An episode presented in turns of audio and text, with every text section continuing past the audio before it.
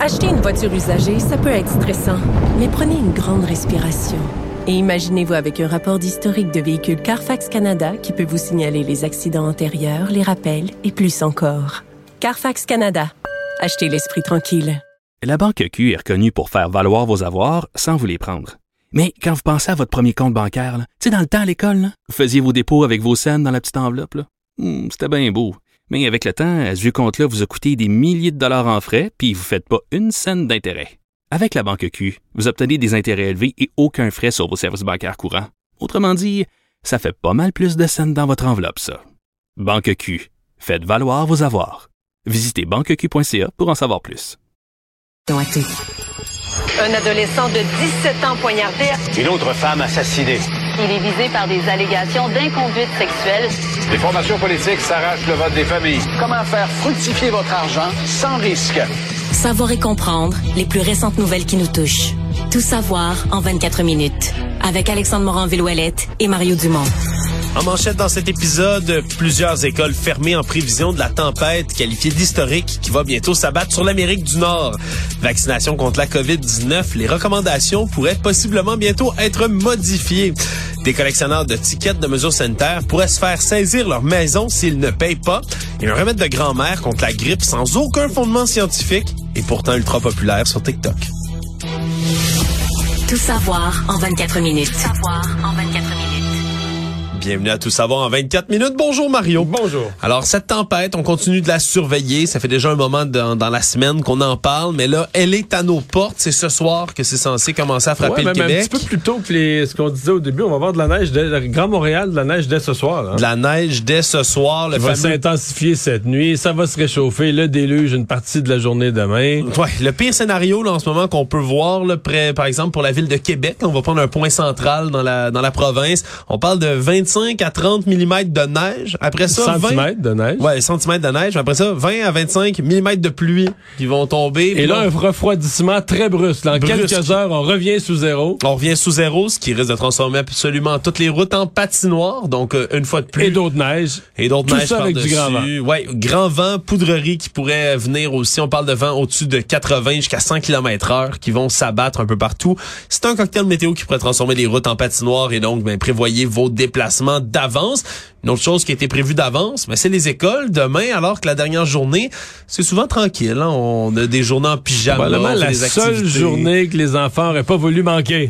Ouais, moi je me souviens toujours de la dernière journée d'école, c'était toujours un peu comme un cadeau, un peu un bonbon. Ben là, il y a des écoles, des commissions scolaires qui ont décidé de prendre ça d'avance. Le centre de services scolaires, par exemple, des premières seigneuries à Québec, c'est à peu près 30 000 élèves, qui a décidé de fermer ces établissements de manière préventive en raison de la température exceptionnelle qui va s'abattre demain. Lac C'est sûr que Saint-Jean, pour- Abitibi ouais. aussi. Pour les régions qui ont beaucoup de routes à faire, qui peuvent être dangereuses pour les jeunes, euh, se casser la gueule sur les routes pour aller regarder un film en pyjama.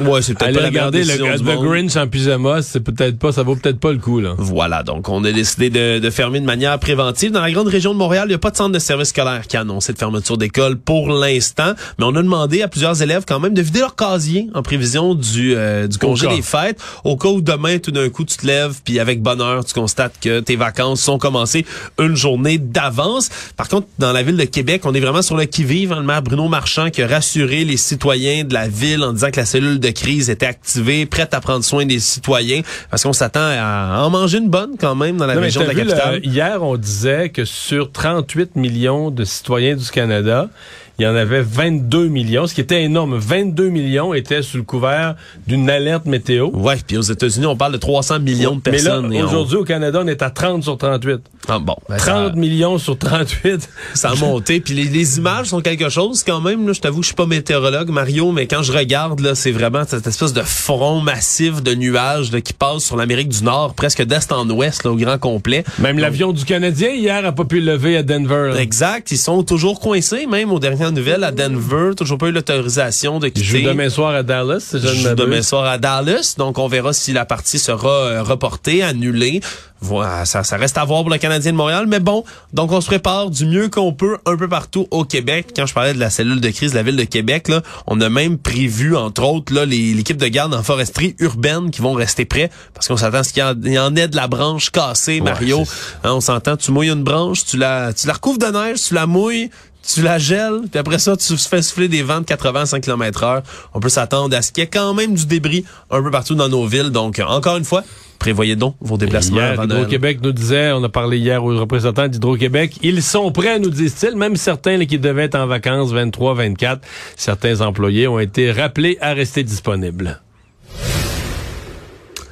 Aujourd'hui, sur nos, nos ondes, le docteur Luc Boileau, chef de la santé publique du Québec, qui, euh, directeur national de la santé publique, qui a averti que les règles en ce moment pourraient changer concernant la vaccination. Il y a un comité qui travaille actuellement à ajuster ces recommandations qu'on a pour les piqûres par rapport à la COVID-19, parce qu'il y a de plus en plus de Québécois qui ont attrapé la COVID. On parle d'une proportion de presque de 75% depuis le début de la pandémie. Je sais pas pour toi, Marie, moi je l'ai eu deux fois, personnellement, Moi, la l'ai eu une fois. COVID-19. Mais tu sais, je faisais le tour de moi, là, combien je connais de personnes? Moi, je connais trois personnes qui n'ont pas eu la COVID. C'est ça, on est vraiment En pas... tout et partout, là, dans ma vie, je connais trois personnes qui n'ont pas eu la COVID dans tous les gens que je connais. là. En plusieurs années, on a fini par la, la voir puis la revoir cette COVID-19. Donc, on parle de beaucoup de Québécois qui sont qui ont une certaine immunité. Ben hein, là, c'est comme parce que, mettons, mettons, moi, là, je suis un exemple, là, quatre vaccins puis la COVID. Ouais. Moi, j'en ai trois, deux COVID. Fait qu'on est pas mal protégé là. Ouais. Techniquement. Puis c'est ce qu'on observe de plus en plus et cette immunité acquise par le combo vaccination plus COVID euh, subi, on se rend compte que c'est une protection qui dure plus longtemps que six mois, ce qu'on pensait originellement. Donc, on est en train d'échafauder toutes sortes de scénarios comme ça pour allonger, si on veut, l'intervalle entre les doses qui est nécessaire, par exemple, pour se considérer comme adéquatement protégé ou peu importe les termes qu'on utilise maintenant par rapport à la vaccination. Et donc, euh, on rappelle par contre que de recevoir une dose, c'est important, surtout les doses de rappel. Si vous n'avez pas eu la COVID encore, si vous êtes parmi ces rares personnes qui l'ont pas eu une seule fois, les doses de rappel deviennent encore plus importantes. Et encore plus si, évidemment, vous êtes quelqu'un qui est à risque. On dit... mais, mais même dans ceux qui n'ont pas eu la COVID, là, euh, j'entendais un expert dire qu'il faudrait faire un test, là, comment c'était sérologie, le test, pour vérifier, tu sais, euh, est-ce qu'il l'aurait eu, mais zéro symptôme. Parce qu'il y a quand même des gens qui question, totalement ça. asymptomatiques. Est-ce qu'il y a des gens qui disent, moi, j'ai jamais eu la COVID, puis pas, pas, qui, pas qui sont hypocrites, qui sont sincères, qui ne... Ma dernière contamination, Mario, si ma sœur m'avait pas informé qu'elle l'a eu, là, la COVID, qu'elle était positive, elle qui a passé un test vu qu'elle travaille avec des patients dans la vie, elle m'avait pas informé, là, moi je me Tu testais pas. pas su, là. Ben, je pense que je me serais pas testé. Je pense que je serais allé travailler comme si de rien n'était parce que je n'avais pas de symptômes. Tu nous aurais tous contaminés. Voilà, j'aurais été le lépreux dans la place que vous aurez tous Bon. euh, contaminés. En parallèle, en ce moment, bonne nouvelle, là, la triple épidémie de virus respiratoire commence doucement à se résorber dans la province. Il y a une baisse des cas de grippe, de virus respiratoire syncytial. C'est la COVID en ce moment qui revient un tout petit peu, là, qui demeure celle qui est le plus présente dans euh, ces virus respiratoires qui se promènent en ce moment. Tout savoir en 24 minutes. Durant la pandémie, justement, il y a des leaders anti-mesures sanitaires qui collectionnaient les constats d'infraction. Puis le mot est faible, là, des gens qui ont décidé que ces constats, selon eux, allaient être illégaux et jugés inconstitutionnels plus tard. Ben oui, c'était écrit sur des réseaux sociaux. Il y a plein d'avis juridiques. Bon, tu vas me dire de gens qui n'ont aucun diplôme en droit, mais Oui. néanmoins, des avis juridiques qui disaient que, voyons donc, là, voyons donc, on est dans la Charte des droits et libertés. Ouais, ça circulait assez. On payera pendant- jamais ça, ces contraventions-là. Ouais, ça circulait vraiment, cette croyance-là, à un certain moment de la pandémie, là, que ces, ces, ces avis qu'on donnait, ces contraventions, allaient être déclarés illégaux plus tard et donc on allait pouvoir s'en sortir. Là, le problème, c'est que la justice a fini par reprendre son dû, Mario, et parfois, à la dure, on parle entre autres là, de certains influenceurs là, de, de mouvements anti-vaccins, anti-mesures sanitaires. L'exemple de Stéphane Guilbeault vient en tête, camionneur de Repentigny. Lui, s'était promené là, partout au Québec en défiant l'interdiction de déplacement non essentiel dans sa patriote mobile, sa voiture qui était couverte d'affiches anti-vaccins, anti-masques et autres. Et lui narguait les policiers directement. Il y en a eu beaucoup, des contraventions. Et là, le problème, c'est qu'il vient de se faire imposer par le procureur général du Québec une hypothèque légale qui totalise 11 761 dollars sur sa maison à Repentigny. Il y a sept jugements de culpabilité qui ont été prononcés contre lui pour les infractions à la loi sur la santé publique. Et donc, il, il doit payer. Et s'il est à défaut de payer, mais sa maison pourrait être littéralement saisie. Et c'est des cas, Mario, qu'on voit un peu partout maintenant de gens. L'autre exemple, Pascal Antonin, leader militant anti-vaccin qui était beaucoup avec François Maléga Bitondo. Même chose, au-dessus de 14 000 dollars d'hypothèque légale sur sa maison. Et lui continue de dire dans une récente vidéo sur Facebook qu'il doit avoir plus de 50 000 dollars de constat d'infraction. Il y en a au-dessus d'une trentaine, selon lui. Et continue de clamer qu'il est hors de question qu'il en paye un seul.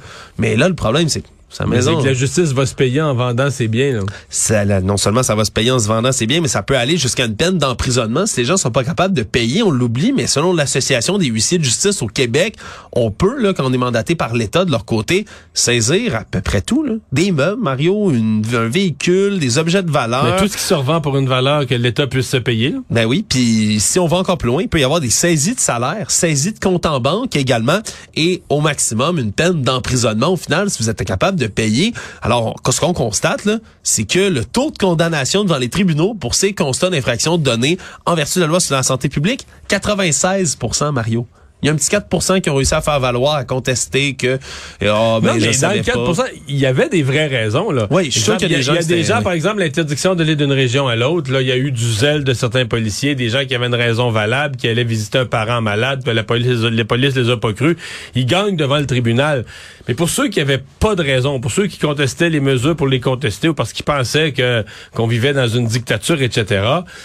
Je, me souviens, il y a rien qu'on n'a pas fait en ondes là pour parce que moi je me sentais un devoir d'informer au moins les gens dans ces groupes-là qui sont de bonne foi, de dire, regardez, vous allez les payer, les contraventions. C'est sûr, vous allez être mal pris. Il y a des gens là-dedans, des pères et des mères de famille. Vous allez mettre vos enfants dans la merde. Vous allez priver vos enfants peut-être de l'inscription à leur prochain tournoi. Vous aurez plus vous allez les payer, vos contraventions. Je me dis, on a un devoir de les informer, mais je comprends qu'à cette époque-là, les merdias, puis ils font peur au monde, puis tout ça. on était dans cet univers-là. Mais j'ai reçu des avocats, des criminalistes, des constitutionnalistes, le constitutionnaliste Patrick Taillon, pour voir la Charte des droits et libertés. Il disait non, il n'y a pas de fondement. Les lois sur la santé publique sont claires. Les jugements nombreux, la jurisprudence. Il voyait là, de, de très, très, très, très, très faibles chances euh, de gain. Il disait la très grande probabilité, c'est que ces gens-là vont payer leur contravention à la fin. C'est ça qui va leur arriver. Et ben, c'est ça qui arrive aussi. Là. Oui, exactement. On a fini par euh, aller chercher, comme ça, là, du côté de la justice, l'argent qui nous est dû. Histoire euh, sordide racontée par le bureau d'enquête aujourd'hui.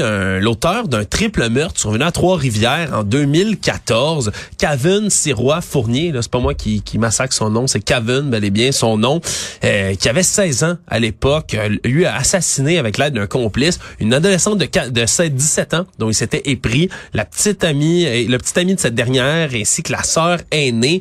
Un triple meurtre là, complètement sordide, une histoire à glacer le sang. Il avait amené avec des objets, des outils pour tenter de torturer ses victimes, ce qui n'a pas eu lieu finalement puisqu'il les a abattus avec une arme de chasse. Mais en 2015, il a été condamné à prison à vie, même si c'était une peine pour adulte et qu'il était mineur à ce moment-là. Seule conséquence du fait qu'il a été mineur, c'est qu'il est admissible à une libération conditionnelle après 10 ans plutôt que 25. Et là, lui a passé jusqu'au 30 septembre 2020 le début de sa peine à l'Institut de psychiatrie légale Philippe Pinel puisqu'il était atteint d'un trouble de la personnalité limite. Mais ce qu'on y apprend, Mario, c'est qu'à l'unité où il séjournait, il y avait une éducatrice qui était plus de 10 ans son aîné, qui était devenue un peu sa personne de référence, qui le suivait un peu dans tous ses traitements et autres.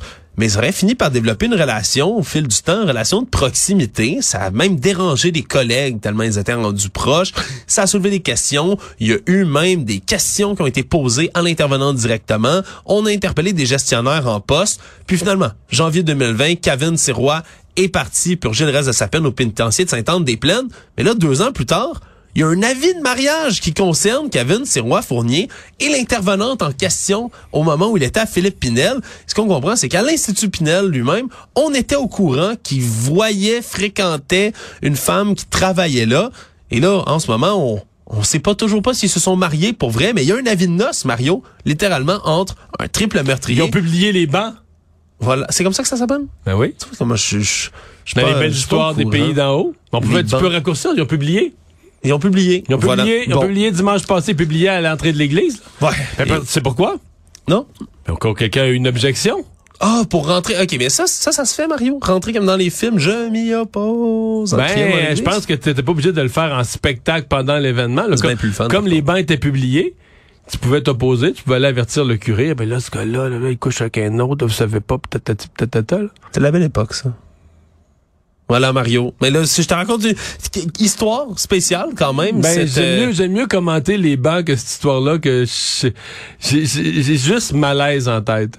Mais c'est spécial quand même, puis surtout à l'Institut Philippe ça soulève des questions. Est-ce qu'on peut avoir des gens comme ça qui vont développer des relations avec des détenus, Ben là, ça je reste suppose des, que des t'es pas détenus, supposé toute forme d'intervention. Est-ce que c'est une relation d'autorité? Non. C'est une relation d'intervention, mais malaise. Mais le cœur, hein? Comment il disait ça, Marc Labrèche? Là, ça, c'est le cœur a ses raisons. Ouais. ça?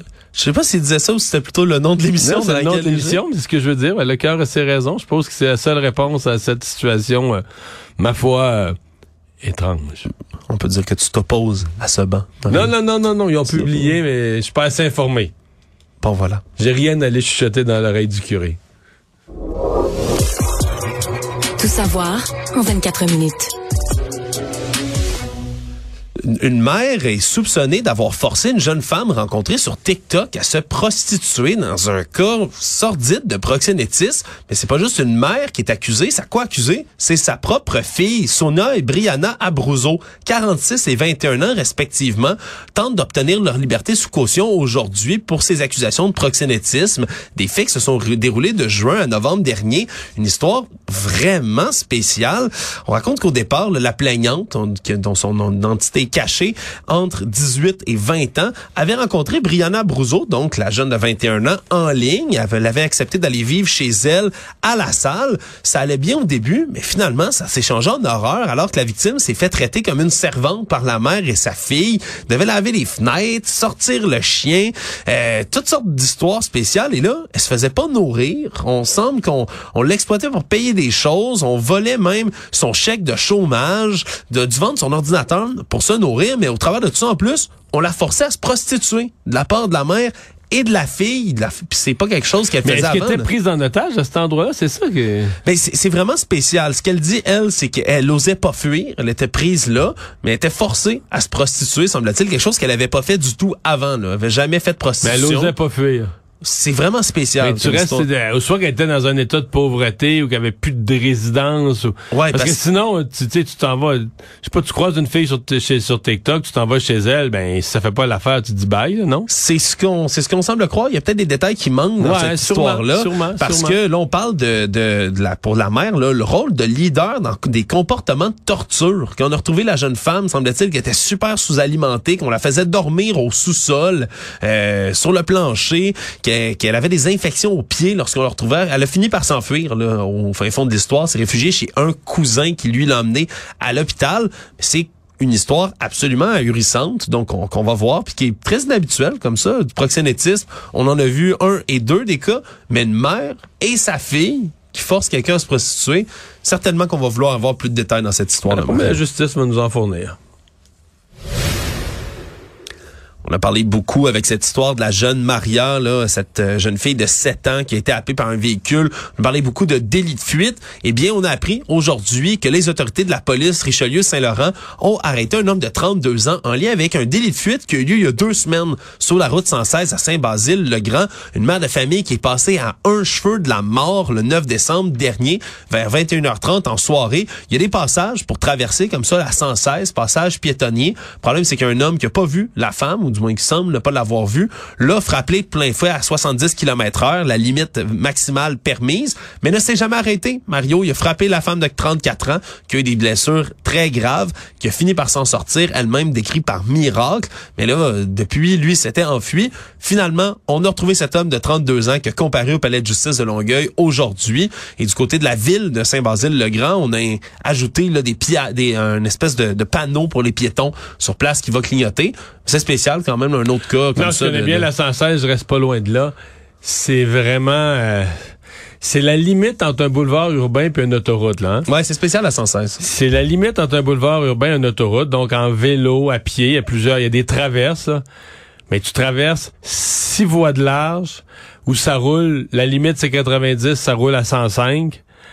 Euh, je vais te dire une chose, faut que tu checkes tes affaires là. Ouais, Euh, quand faut vraiment faut- là, que tu surveilles tes affaires, euh, que tu t'alignes. Faut quasiment que tu regardes est-ce que les véhicules freinent, est-ce qu'ils parce que c'est puis c'est des accidents qui ça, ça arrive à tellement à grande vitesse, c'est des accidents qui pardonnent pas. là. Ouais, il y a des cas où il y a des accidents, mais là, après ça, de pas rester pour prêter Ah, non, mais secours à la c'est personne. une qu'on- toute autre affaire. là. Ouais, c'est un, un autre cas malheureusement là, qui s'est additionné. On verra comment la justice traitera cet homme.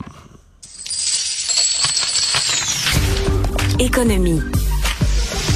On dirait qu'on n'en finit plus cette année de parler de l'inflation et surtout du prix des aliments, qui est vraiment un des c'est un des domaines dans lesquels ça a le plus augmenté. On parle en tout et partout 11,4% d'augmentation du prix de la nourriture au Canada. Ça suit un peu cette inflation alimentaire qu'on voit partout sur le globe, mais c'est surtout, Mario, c'est pour le petit déjeuner que ça n'a jamais coûté aussi cher.